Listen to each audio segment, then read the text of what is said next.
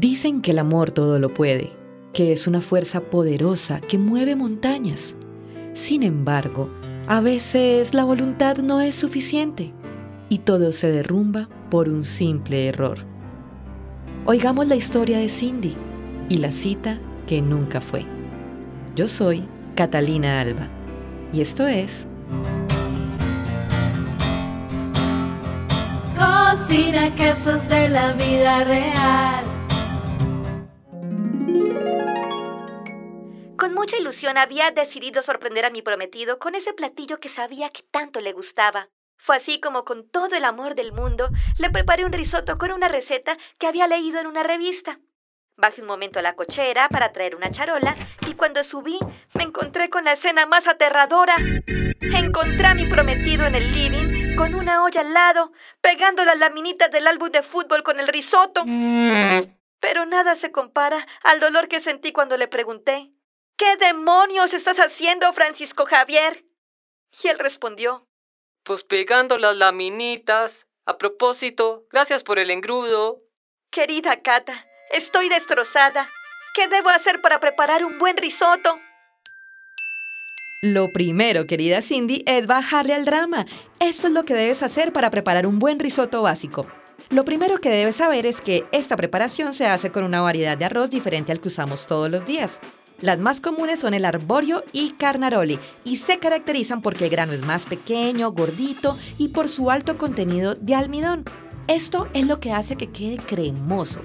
A diferencia de la cocción del arroz tradicional, esta lleva una cantidad de líquido mucho mayor. Para una taza de arroz necesitarás unas 4 tazas de fondo de vegetales y media taza de vino blanco seco. ¿Qué hacer para preparar dos porciones, por ejemplo? Calienta una cucharada de aceite de oliva más una cucharada de mantequilla en una olla mediana y pon a cocinar a fuego medio alto dos cucharadas de cebolla cabezona picada en cuadritos pequeños hasta que esté blandita y transparente. Añade una taza de arroz, revuelve y deja cocinar hasta que el grano también comience a verse transparente y brillante.